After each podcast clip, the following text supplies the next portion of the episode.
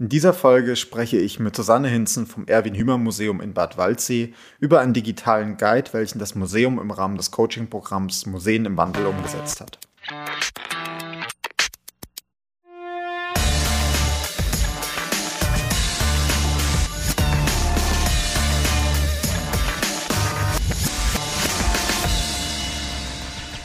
Herzlich willkommen zu einer neuen Folge Freie Wildbahn, dem Podcast der MFG, Medien- und Filmgesellschaft Baden-Württemberg. Mein Name ist Matthias Stier, ich bin in einem Museum als Projektmanager für die digitale Strategie tätig und seit vielen Jahren Podcaster. Mit dem Coaching-Programm Museen im Wandel unterstützt die MFG Museen in Baden-Württemberg dabei, publikumsorientierte digitale Angebote zu entwickeln und umzusetzen. In dieser Folge sprechen wir über einen digitalen Guide, welchen das Erwin Hümer Museum im Rahmen des Coaching-Programms umgesetzt hat. Ja, und diesmal ist bei mir Susanne Hinzen vom Erwin Hümer Museum in Bad Waldsee. Schön, dass du da bist, Susanne. Hallo. Hallo Matthias, ich freue mich sehr, dass ich dabei sein durfte. Ja, und ich freue mich noch mehr, weil ich bin total gespannt zu hören, was ihr im Rahmen von Museen im Wandel von dem Coaching-Programm umgesetzt hat. Aber vielleicht für den einen oder anderen, der noch nicht bei euch war, was ist das Erwin Hümer Museum und wo findet man euch? Das Erwin Hümer Museum ist in dem wunderschönen Oberschwaben in Bad Waldsee, genau zwischen Ulm und dem Bodensee. Ja, und wir erzählen die ganze Welt des mobilen Reisens. Also wir sind ein Museum, was sich mit der Kultur- und Technikgeschichte des Caravanings beschäftigt. Ähm, allerdings nicht, wie der Name vermuten lässt, als Werksmuseum, sondern wir erzählen die Geschichte des mobilen Reisen aus, aus dem Blickwinkel der Besucher, also aus dem Blickwinkel der Reisenden, die sich selber auf, die, äh, auf den Weg gemacht haben. So findet man bei uns Fahrzeuge, ähm, Karawane, Reisebusse, Campingbusse, Reisemobile, Motorräder, PKWs, wirklich aus aller Welt. Und diese Fahrzeuge, die können ganz viel Geschichte erzählen. Die haben ganz, ganz viel zu zeigen. Die sind auch alle weit gereist und nehmen quasi unsere Besucher mit in ihre Welt, in ihre Reise. Wer kommt denn da so zu euch? Ähm, ihr seid ja in einer Region, die so oft zum, auf dem Weg zum Urlaub liegt, sag ich mal. Wer, wer ist da? Wer sind eure Besucherinnen? Ja, unsere Besucher kommen auch quasi aus aller Welt. Ähm, ganz viele natürlich auf der Durchreise auch, die zu uns kommen, wenn sie zum Bodensee fahren oder nach Italien, wenn sie von uns gehört haben. Also das äh, Thema ist, wir sind ja die ein, das einzige Museum zum Thema mobiles Reisen weltweit in dieser Art. Und ähm, so kommen die Besucher auch von überall her. Wir haben zum Teil auch aus dem hohen Norden, aus Skandinavien Besucher, wenn die auf der Durchreise sind. Ja, und die Zielgruppen selber, das sind alles Menschen, die gerne reisen, die geschichtsbegeistert sind, die Oldtimer-Fans, das sind Abenteurer oder Menschen, die einfach nur gerne mal vom Reisen träumen oder sich inspirieren lassen möchten. Mhm. Ich meine, das Thema Reisen, wir sprechen ja gerade über, ähm, oder sind wir in, immer noch in Corona-Zeiten, da ist das Reisen wahrscheinlich mit dem Caravaning, seid ihr ja total relevant geworden auch einfach, oder? Naja, Camping und Caravaning ist natürlich schon seit vielen, vielen Jahren sehr in. Es hat vermutlich noch mal so jetzt einen Schub äh, bekommen durch Corona bedingt. Allerdings ist der Trend zum Caravaning seit Jahren ungebrochen und auch in der Vergangenheit. Also ich sag mal seit Anbeginn des äh, Campings, ne, Ende des ähm, 19. Jahrhunderts äh, und mit, äh, ich sag mal so, mit, mit der Mobilisierung mit dem Automobil und so weiter, gab es schon immer Camping und Caravaning. So gab es schon die ersten Campingclubs zum Beispiel äh, Anfang des 20. Jahrhunderts in England und relativ schnell dann auch in Europa. Mhm.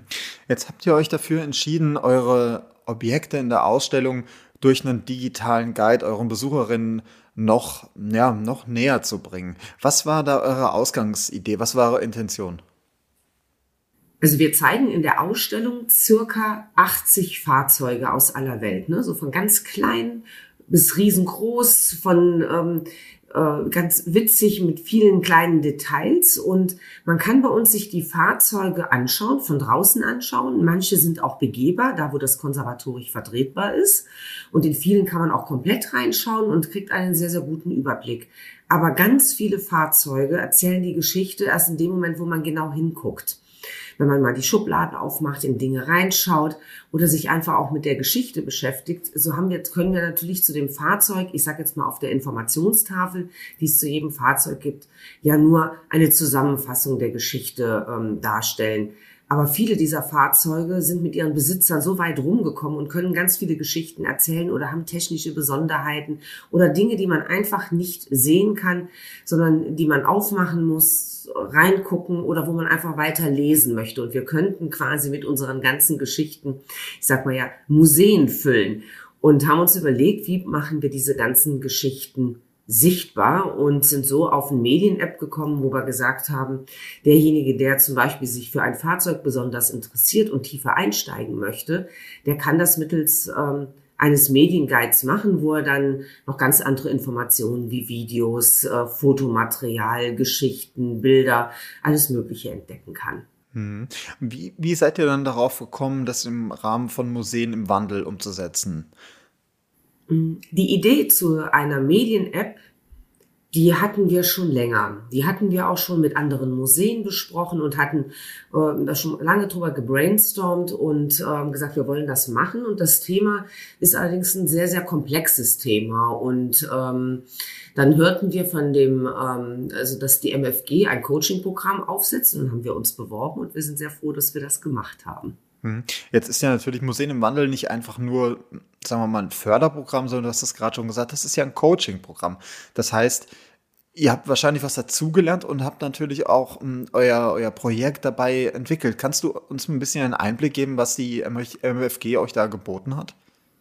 Also wir sind damals mit ähm, vielen Ideen, vielen großen Ideen im Kopf, sind wir ähm, zum ersten Termin bei der MFG äh, quasi aufgeschlagen, haben unser Projekt vorgestellt. Und ähm, das Schöne an der Geschichte mit dem Coaching-Programm ähm, war einfach, dass wir einfach unsere ganzen Ideen nochmal aufgreifen konnten, reflektieren konnten und ähm, einfach auf den Punkt bringen konnten. Das, ähm, das ist ja das Kunststück bei so einem Projekt, äh, ich sag mal, wo man so viele Varianten und Möglichkeiten hat. Gerade das Thema äh, App bietet ja nahezu unzählige Varianten und Möglichkeiten. Und äh, wir sind durch das Coaching-Programm einfach wieder mal zurück auf den Punkt gekommen, haben das ganze Thema auch mal reduziert und runtergebrochen.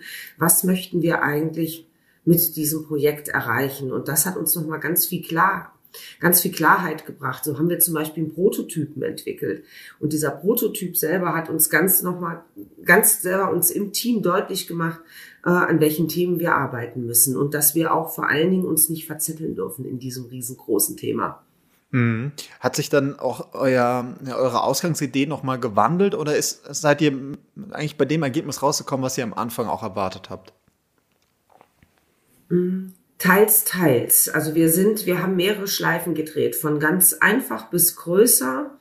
Und wir sind, ähm, letztendlich ist uns die Komplexität einfach nochmal bewusster geworden und ähm, so die Grundideen, die wir schon mal hatten, dass wir ähm, nicht eine klassische App produzieren, das hat sich dann hinterher bestärkt. Vor allen Dingen hatten wir ja auch nochmal Expertenrunden gehabt. Ähm, im Rahmen von diesem Coaching-Programm. Und ähm, das war auch sehr, sehr hilfreich, weil sich die Befürchtungen, die wir an bestimmten Themen hatten, äh, sich dort auch verifiziert hatten, so dass hinterher unsere Strategie, zum Beispiel zu sagen, wir produzieren keine Native App, sondern wir produzieren eine Web-App, in Anführungszeichen App, die eigentlich eine Web, also eine Homepage quasi ist und eigentlich gar keine klassische App, hat sich dann hinterher nochmal drin bestärkt, dass wir uns auch von manchen Dingen einfach verabschiedet hatten, die wir ganz am Anfang mal so im Kopf hatten, wie zum Beispiel ein Ortungssystem, dass man immer in der Ausstellung weiß und der, der, die App einem zeigt, wo bist du und einen automatisch quasi anspricht. Also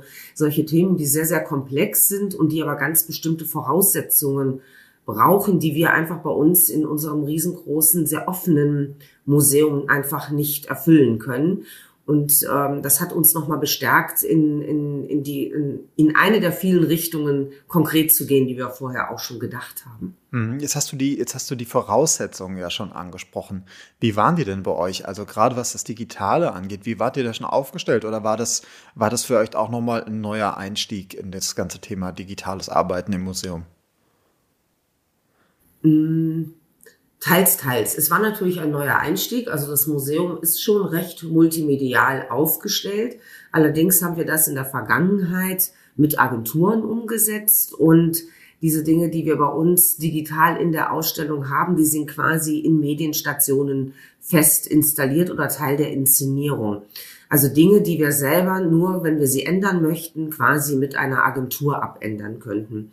Und der Gedanke ähm, bei uns an dem Projekt war eine eigene App zu entwickeln, die ähm, ich bleibe jetzt einfach bei dem Begriff App, weil es äh, vom Look and Feel eine, quasi eine App auch ist, ähm, die wir vor allen Dingen selbst bestücken können, also die wir selber auch, also die wandelbar ist, die wir selber, ohne dass wir eine Agentur einschalten müssen, mit Inhalten befüllen können, Inhalte jederzeit verändern können weil das, das Erwin Hümer Museum wandelt sich laufend. Also unsere Dauerausstellung ist keine fixe Ausstellung. Es gibt äh, Dinge, die verändern sich nicht, ne, wie unsere Sehnsuchtsorte oder bestimmte Fahrzeuge, die sind gesetzt in der Ausstellung. Aber ansonsten, ich sag mal, von den 80 Fahrzeugen, die in der Ausstellung sind, ähm, können wir im Prinzip 60 Fahrzeuge, könnten wir die rausnehmen und immer wieder ändern. Und wir tun das auch zwischendurch. Es kommen immer wieder mal neue Ausstellungen, neue Ausstellungsthemen, neue Highlight-Fahrzeuge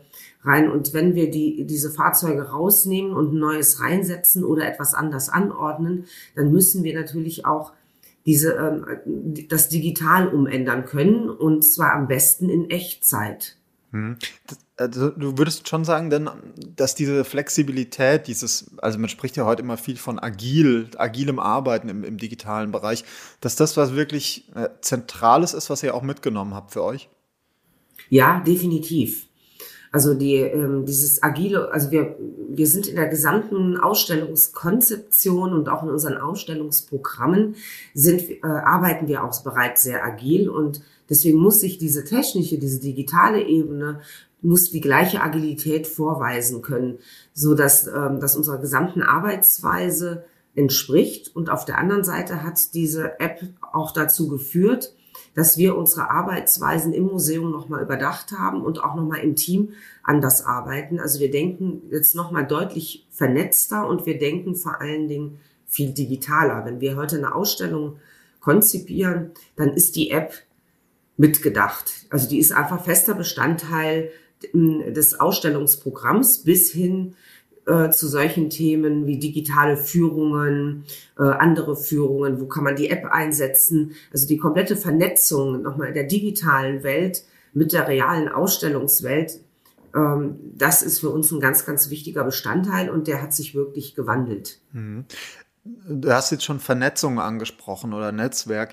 Ähm, ihr wart ja auch nicht alleine in, ähm, im Teil des Coaching-Programms. Du hast die Expertenrunden angesprochen, aber es sind natürlich auch ähm, weitere Museen beteiligt gewesen. Wie, wie wichtig war da auch der Austausch mit den Kolleginnen aus den anderen Häusern? Der Austausch ist sehr wichtig mit den Kolleg äh, Kolleginnen und Kollegen, weil äh, viele Dinge ähm, an die man, die man selber gedacht hat oder an die man denkt, haben andere natürlich auch schon gedacht. Und so ist der Erfahrungsaustausch ähm, doch ein sehr, sehr wichtiger und ein sehr spannender Prozess auch. Also ich finde, hätte das nicht so gut gefunden, wenn wir immer nur alleine unterwegs gewesen wären. So kann man einfach mit den Kollegen sprechen und deren Erfahrungen auch mit aufnehmen und auch ganz konkret ansprechen. Und da kommt da kommen auch wirklich dann ganz pragmatische Tipps und Hinweise dabei raus. Also das mhm. kann ich jedem nur empfehlen. Immer den Austausch suchen. Ja, sehr gut. Ähm, kannst du uns noch mal so ein bisschen, ein bisschen weiter noch einführen in, in, in den Prozess ähm, der Entwicklung des Ganzen? Ähm, wie, wie seid ihr dann vorgegangen? Hat, hattet ihr die Möglichkeit, das auch, ja, euer Produkt auch schon viel zu testen dann bei euch im Museum? Also wir haben den Prototypen, den wir mit der MFG gemeinsam entwickelt haben, den haben wir hier natürlich auch im Team und mit, ich sage jetzt mal, guten Freunden des Museums auch getestet, natürlich nachgefragt, wie seht ihr diese App? Und wir sind dann, nachdem wir diverse ähm, Runden auch nochmal hier im Haus besprochen haben und auch mit Dienstleistern gesprochen haben und Partnern, ähm, sind wir dann auch zu einer sehr klaren Idee und Struktur gekommen. Also wir arbeiten ja mit Firmen hier aus der Region zusammen und ähm, wir haben für die Entwicklung dieser App letztendlich unsere Ausstellungsagentur mit an Bord genommen.